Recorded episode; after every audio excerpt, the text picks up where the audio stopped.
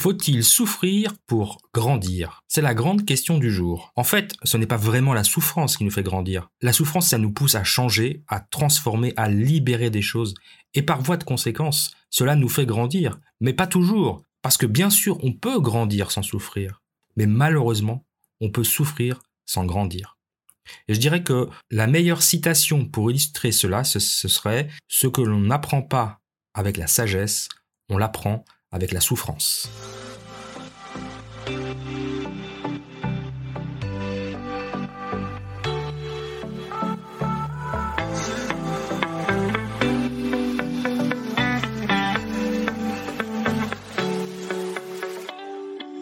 Bienvenue dans le podcast des leaders holistiques je suis Christophe, votre expert en leadership, excellence opérationnelle et lean management depuis plus de 25 ans. Ce podcast est pour vous si vous êtes attiré par le leadership, le développement personnel et la spiritualité. Si vous avez besoin de mieux équilibrer votre vie privée et votre vie professionnelle. Si vous avez d'importantes responsabilités professionnelles et que parfois cela affecte votre vie privée ou inversement.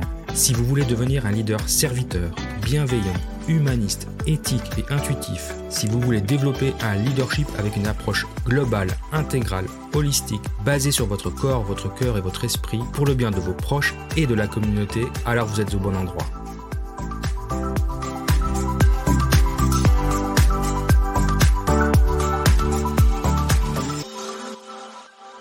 Alors je voudrais commencer par vous expliquer pourquoi j'ai une voix un peu bizarre aujourd'hui. Ben, je, je sors d'une semaine de Covid, voilà, pour faire un peu comme tout le monde. Donc euh, je suis pas complètement complètement rétabli, mais euh, j'avais pas envie de skipper une semaine et puis euh, bah, j'ai pas pris suffisamment d'avance pour avoir des épisodes prêts, donc je je trouvais que c'était l'opportunité euh, aujourd'hui, après cette semaine de Covid, de partager quelque chose de un peu plus intime. Parce que vous savez, c'est toujours dans ces périodes un peu difficiles où on, on a envie peut-être de partager des choses plus plus difficile à partager, quelque chose que je repousse depuis longtemps. Vous savez que j'ai déjà partagé dans l'épisode 0, puis dans, euh, dans l'épisode de la saison 2, euh, les raisons pour lesquelles j'ai... Enfin, qu'est-ce qui a déclenché mon évolution La première étant, euh, c'est la naissance de ma fille avec sa hanche luxée qui a été pour moi un déclencheur, un choc émotionnel, une épiphanie pour pouvoir m'occuper de mon corps. Le deuxième euh, déclencheur dans ma vie, ça a été euh, cette rencontre avec un, médecin pas, ordinaire qui m'a fait lire ce fameux livre, Le, Chevalier à l'armure rouillée, qui été euh, le déclencheur de mon développement personnel. Et aujourd'hui, je vais, vous partager avec vous ce qui a déclenché mon évolution spirituelle. Alors, je tiens à préciser que ça va être un épisode un petit peu lourd, un petit peu triste, mais pas que. Donc si vous êtes déprimé, je vous conseille de reporter l'écoute de cet épisode à une autre fois où vous vous sentirez bien. Parce que j'ai pas envie de euh, vous plomber le moral, mais euh, c'est une histoire un petit peu difficile à partager, un petit peu lourde. Donc euh, bon, voilà, si, vous pensez que c'est pas quelque chose que vous avez envie d'entendre aujourd'hui, ben je vous conseille de, de passer cet épisode et de l'écouter une autre fois. Par où commencer? C'est toujours très difficile en fait. C'est une histoire tellement folle. Il y a quelques années, 5-6 ans à peu près, après, ma séparation de, la mère de mes enfants, j'ai rencontré une, femme pour laquelle je suis tombé euh, totalement amoureux et euh, nous avions des projets euh, de vie commune, etc. Donc j'avais déjà trois enfants, enfin j'ai toujours trois enfants d'ailleurs, trois grands enfants, qui étaient des, du coup des ados à l'époque entre, entre, entre 14, 17, 18 ans. Et euh, donc moi j'avais la cinquantaine, ou à peine. Et, euh, et voilà, il n'était plus question pour moi de, de, redevenir papa, ni de, de retourner dans, des, dans, une, un contexte familial euh, complexe, on va dire. Mais il se trouve que ma compagne donc est tombée enceinte. Donc je passe les conditions de la raison de, de l'arrivée de, de cette nouvelle qui nous a bouleversés, bien évidemment. Mais en tout cas, une chose est sûre, c'est que euh, cette grossesse n'était pas prévue. Cette grossesse n'a pas été, euh, comment dire, identifiée avant les trois premiers mois. Et donc, on s'est retrouvé un jour chez le gynécologue qui nous apprend que euh, ma compagne est donc enceinte de trois mois et demi à peu près. Alors là, vous pouvez imaginer notre stupeur à tous les deux, parce qu'on n'était pas des petits jeunes quand même, donc déjà on, conçoit un bébé, on s'en rend pas compte, et, ma compagne n'a pas n'a pas compris qu'elle était enceinte parce qu'elle avait des cycles qui, ont continué. Donc on se retrouve dans une situation où on est, bah, on est contraint, on est contraint en effet de, de garder cet enfant puisque de toute façon euh, on a passé le délai des trois mois. Donc la question ne se pose pas de, de garder ou pas le bébé, mais euh, bah, voilà après on, doit s'organiser, on doit faire les, examens nécessaires, etc. pour s'assurer que tout va bien. Les premiers examens étaient plutôt bons. Et puis, euh, c'est un matin où j'accompagnais ma fille euh, pour, pour prendre le, train. Elle partait en Allemagne, un échange, un échange franco-allemand pour les vacances. Je reçois un appel de, de, ma compagne. Très difficile puisque dans cet appel, elle me dit euh, Écoute, Christophe, euh, je viens d'avoir un, coup de fil du, gynécologue. Il y a un problème avec mes examens sanguins. je suis allé, je suis retourné. retourné, ils m'ont fait, ils m'ont fait des examens complémentaires, euh, il y a un fort risque de trisomie 21. Alors là, le, monde s'est effondré euh, sous mes pieds, ça c'est le moins qu'on puisse dire, puisque euh, ben, quelques semaines, deux semaines avant, je venais d'apprendre que j'allais être papa et que a priori ça allait plutôt bien. Et là, on est en train de m'expliquer que ça va être une enfant atteinte de la trisomie 21. Donc à l'époque, je savais pas si c'était un garçon ou une fille. Et donc, ben je, je, la rejoins, je rejoins ma compagne assez rapidement euh, sur Genève pour euh, pour voir pour discuter évidemment puis essayer d'assumer le le, d'assumer le coup quoi. Euh, le fait est que euh, les examens complémentaires ont confirmé euh, la probabilité de trisomie 21 à 100%. Donc il n'y avait plus aucun doute, c'était c'était sûr et certain que notre enfant était atteint de trisomie 21. Et donc la décision, devions prendre cette décision difficile euh, de, de, enfin en tout cas nous a laissé le choix, hein, parce que c'est une possibilité en, Suisse, c'est le cas en France aussi, de euh, d'interrompre la grossesse ou pas. Ce qu'il faut savoir, c'est que j'avais vécu une situation similaire 20 ans auparavant avec euh, la mère de mes enfants, puisque notre premier enfant, nous avons dû interrompre la grossesse aussi. Alors non pas pour une question de trisomie 21, mais pour une question de d'hydrocéphalie, donc qui était encore une condition encore plus grave puisque notre enfant ne pouvait pas vivre. Sauf que ça, ça a été vu à, peu près à six mois au niveau de la grossesse. Donc on, a dû euh, interrompre la grossesse, provoquer l'accouchement. Et donc là, je me, suis retrouvé dans une situation euh, traumatisante euh, que j'avais un peu oublié entre guillemets. En tout cas, j'avais enterré au j'avais enterré au fond de moi, voilà, cette, cette expérience traumatisante de mon premier enfant qui s'appelle qui s'appelait Enzo. sachant que quelques mois après, ma femme à l'époque retombée enceinte et nous avons notre premier fils qui était en très bonne santé. Donc euh, voilà, donc on était passé à autre chose. Euh, mais euh, à l'époque, en tout cas, la situation du deuil périnatal était bien différente de celle de maintenant et je pense pas qu'on l'ait très très bien géré.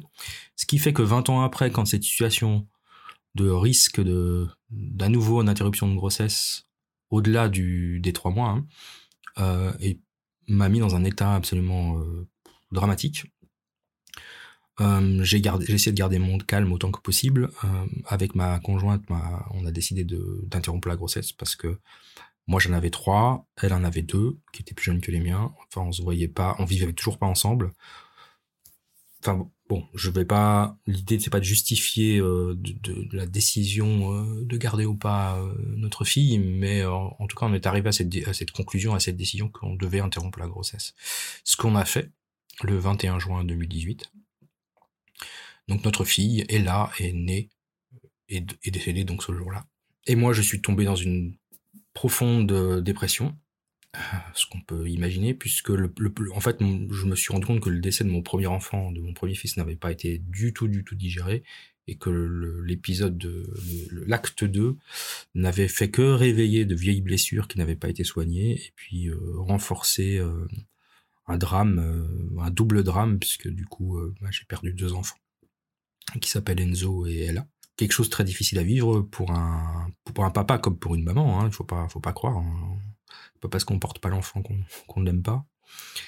Euh, et ça, en tout cas, a déclenché en moi de, profondes remises en question, de un grand questionnement sur la vie, évidemment, comme vous pouvez l'imaginer, puis sur un sens à tout ça. Et, euh, et un des sens, alors, il faut beaucoup de temps pour trouver du sens à tout ça, pour être très honnête. Donc, euh, moi, j'ai j'ai sombré euh, assez assez profondément en fait. Ça a coûté, ça m'a quasiment coûté ma relation avec ma compagne, ça a failli me coûter mon travail. Je pense que j'ai de la chance de travailler pour l'État parce que sinon, euh, en tout cas dans le privé, probablement que j'aurais perdu mon emploi. Mon corps a lâché puisque je me suis, j'ai eu un, grave accident de ski, j'ai rompu les ligaments croisés du genou. Et donc voilà. Donc, ça a été vraiment vraiment euh, dramatique la, suite des événements et il m'a fallu du temps de repos euh, chez moi au calme pour essayer de comprendre ce qui m'arrivait et pourquoi je devais vivre cela. Et y a, je pense qu'il y a quelques deux décisions, enfin, en tout cas, deux choses importantes que je retire de cette expérience. La première, c'est qu'avec ma compagne, on a, on a décidé d'écrire un livre pour raconter l'histoire de Ella, parce qu'on ne voulait pas juste que cet épisode soit tombe dans l'oubli, comme on le fait souvent lors d'un deuil périnatal, puisque euh, même si c'est pas le sujet du podcast aujourd'hui, il faut savoir que un deuil périnatal, c'est un deuil. C'est pas parce que l'enfant que vous avez perdu n'a pas vécu que c'est pas un deuil. Et c'est des, fois beaucoup plus profond qu'un deuil classique. Et je mets de grosses guillemets avec le classique. En gros euh, de toute façon un parent n'est pas fait pour perdre euh, perdre un enfant d'ailleurs il n'y a pas de mots pour décrire un parent qui perd un enfant hein. quand on perd sa femme on est on est veuf quand on perd ses parents on est orphelin mais quand on perd ses enfants il n'y a pas de statut alors on appelle ça parange pour les enfants nés mort, décédé avant la naissance ou enfin au moment de la naissance mais avant le terme ou juste juste au moment du terme. Je trouve que c'est un mot euh, plutôt sympa, plutôt joli d'être parent d'un ange. Donc voilà, la première chose qu'on a fait ça a pris deux ans presque hein, pour se décider de le faire, c'est d'écrire un livre pour raconter l'histoire d'Ella. Ce, livre qui s'appelle Pardonne-moi Ella va est quasiment fini, il est à 90% écrit en cours de, correction maintenant. Donc c'est un livre qui a l'idée c'était d'apporter notre témoignage en tant que parents, père et mère autour du deuil périnatal et puis notre réflexion un petit peu plus philosophique et aussi pratique autour du, deuil périnatal et du coup de l'évolution, parce que moi je l'ai vécu il y a 20 ans et maintenant. Donc voilà, on a voulu, on a voulu que cette expérience serve à d'autres parents. Et puis moi, pour un, pour quelque chose de, plus personnel, moi ça ça m'a interrogé sur ce que je voulais faire. Hein. Je parlais de l'ikigai dans, dans, dans, les, dans les épisodes précédents, sur ma mission de vie, pourquoi j'étais là, est-ce que je, est-ce que je je devais, est-ce que je m'épanouissais dans mon travail ou dans ma vie, tout bêtement. Et, je, me rends compte que euh, mon épanouissement est passé par d'autres projets que par le simple projet professionnel que j'ai actuellement. Et c'est pour ça que, en effet, ça a été euh, pour moi le déclencheur d'un éveil spirituel, euh, puisque je me suis retourné vers une autre spiritualité, sur, sur une autre vision de, la, de, Dieu, des anges et ces, choses-là. Et, et, c'est mon intime euh, réflexion. Après, je ne suis pas là pour imposer quelques, points de vue que ce soit, mais c'est juste pour témoigner du fait que un événement dramatique comme celui que j'ai vécu avec ma compagne, enfin moi que j'ai vécu deux fois pour le coup, il faut lui, il faut lui trouver une, un sens et une utilité. Après chacun il trouve son propre sens. il y avait rien de pire que les personnes qui me disaient et des professionnels, hein, des psychologues qui me disaient parfois il n'y a pas de sens à ce qui se passe, il faut juste l'accepter.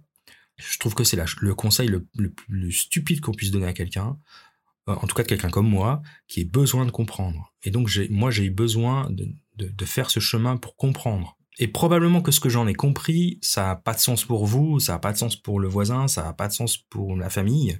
Mais c'est pas grave, ça a du sens pour moi, c'est ce qui compte. En, tout cas, moi, ma fille est là, elle est présente avec moi, et ça m'empêche pas de vivre, d'être heureux, de, partager des choses avec mes enfants qui sont en vie, bien sûr. Hein. C'est quand même très important. Mais voilà, elle, elle est là, à côté de moi, elle m'accompagne maintenant, et je, je sais qu'elle elle, n'est pas venue sur Terre juste pour me faire souffrir, mais pour me faire grandir. Et en tout cas, et, et, je, veux, je veux lui dire, à travers ce podcast, et c'est ce que je lui dis à travers ce livre que nous avons écrit, que c'est que ça a marché, que ça m'a fait grandir, voilà, que j'ai évolué de manière très importante de point de vue spirituel. Et, et je suis éternellement reconnaissant à ma fille, rien que pour ça. Et moi, en tout cas, ça me permet d'avancer, ça me permet de continuer à évoluer. Et je trouve que, alors en effet, euh, j'aurais bien aimé éviter de passer par ce type d'expérience traumatisante, mais je trouve que moi, il me faut des trucs un peu durs pour pouvoir me faire bouger. ça marche comme ça. Euh, donc celui-là, en effet, c'est le pire, je pense qu'on puisse avoir. Hein. Perdre un enfant, il y a rien. Je pense que c'est la pire douleur qu'on puisse avoir. Donc ça a, ça a fonctionné, mais ça va très bien, je vais très bien, et euh, je voulais partager avec vous cette histoire, mais je voulais aussi partager avec vous un extrait du livre que, que nous avons écrit, et, et euh, juste pour vous euh, montrer que c'est voilà que ça que, que ça apporte des choses positives que, ce, que ces grands malheurs, ces grands drames que nous traversons, bah, quand on est dedans, euh, ça peut être difficile, mais on peut faire preuve de, résilience et puis avancer. Alors, je voudrais partager un extrait du livre. Hein, j'espère que ça vous, plaira. Donc, dans ce livre, euh, m'accompagnement, on partage euh, notre, histoire et donc l'histoire de Ella. Et à un moment, j'ai imaginé ce que serait la vie si Ella était vivante. Euh, ce chapitre, c'est un chapitre très court qui s'appelle Joyeux anniversaire. Il commence par cette citation d'Aristote L'espoir est un rêve éveillé. Donc, ça se passe le 5 décembre 2019. Je peste dans ma voiture, ça bouchonne encore sur l'autoroute au niveau de l'aéroport Cointrin. Je vais jamais arriver à l'heure. Il est 18h25 et il me reste encore une dizaine de kilomètres à parcourir avant de rejoindre l'appartement. J'ai promis à ma compagne de rentrer tôt du travail, mais c'est encore raté. Surtout que j'étais passé par Cécile pour, récupérer Lolita et Quentin. Ella venait d'avoir un an. Et nous voulions célébrer son premier anniversaire tous ensemble en famille. Hélas, Kylian, le plus grand, était à Lyon et ne pouvait se joindre à nous. Quelle année folle depuis la naissance de notre petit bijou Ella. Je vivais une semaine dans l'appartement de ma compagne à Genève avec ses filles et l'autre semaine dans ma maison à Cécy avec mes autres enfants, Lolita et Quentin, sachant que le plus grand, lui, vivait à Lyon pour faire ses études. Ma compagne avait dû prendre un congé sabbatique pour une durée indéterminée afin de s'occuper de notre fille qui était donc trisomique. Elle était encore trop petite pour que nous, la confions à une institution spécialisée pour les trisomiques. Et de mon côté, j'assumais mon rôle de papa, une semaine avec mes grands et l'autre avec mon petit ange. Ella était un vrai rayon de soleil, toujours souriante, câline et parfois coquine. Nous avions pour projet de vivre tous ensemble dans un grand appartement à Genève, mais nous n'avions pas encore pu trouver la perle rare. Il fallait être sur la ligne F du bus qui relie Genève au Pays Gex pour permettre à Lolita et Quentin d'aller au lycée. Et ne pas trop s'éloigner des filles de ma compagne à Genève. Et puis, elle a monopolisé toute notre attention, alors nous restions patients, essayant de gérer les priorités autant que possible. C'était compliqué, notre, vie était vraiment stressante, fatigante, épuisante, mais ce soir-là, je ne voulais penser qu'au premier anniversaire d'Ella. Lolita et Quentin semblaient de bonne humeur et heureux de fêter la fête de leur petite sœur. Il était 19h18, nous arrivions enfin à l'appartement. Ma compagne et les filles étaient survoltées. Elles avaient passé la fin d'après-midi à cuisiner, décorer l'appartement. La musique de France Gall tournait en boucle. Ma compagne avait allumé les bougies. Tout était parfait pour une soirée d'anniversaire en famille. Nous avions convenu d'appeler Kylian en visioconférence au moment du gâteau et des cadeaux. Ella était souriante, rayonnante, comme à son habitude. Ma compagne lui avait enfilé une robe blanche qui contrastait avec sa peau mate, avec un joli ruban rose dans ses cheveux noirs bouclés. Ses yeux bleus brillaient comme des perles. Elle faisait toutes sortes de bruits avec sa bouche, fermait ses petits poings et, les agitait dans tous les sens, comme si elle cherchait à nous dire quelque chose de très important.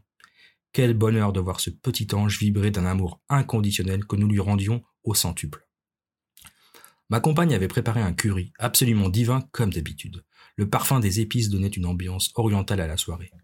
Nous débattâmes d'abord longuement de l'impact de Donald Trump sur le monde et son déni du réchauffement climatique, puis des histoires de cœur de, nos adolescents, et enfin les enfants évoquèrent quelques histoires croustillantes des professeurs français de Lolita et Quentin versus les Suisses d'Alia. Kyria donna le biberon à sa petite sœur avec beaucoup de sérieux, comme si cette mission qui lui avait été confiée par sa maman était de la plus haute importance. Le moment du gâteau était venu.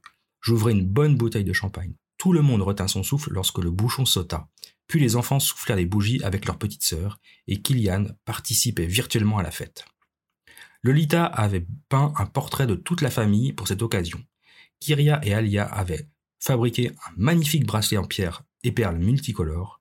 Quentin et Kylian s'étaient entendus pour offrir un livre de contes à leur petite sœur rigolote comme ils l'aimaient l'appeler tendrement. Je trinquai avec ma compagne, puis nous embrassâmes notre petit ange. France Gall chantait à nouveau. Ella, Ella, ce je ne sais quoi. Je me disais que c'est à ça que devait ressembler le bonheur, un moment précis, empli d'amour, suspendu hors du temps, loin de notre vie tumultueuse de tous les jours. 6 décembre 2019, 6h30. Le réveil sonna, j'ouvrais les yeux un peu perdu. Mon cerveau mit du temps à émerger. Tout cela n'était qu'un rêve. Ella n'a jamais eu un an. Ella n'aurait jamais un an.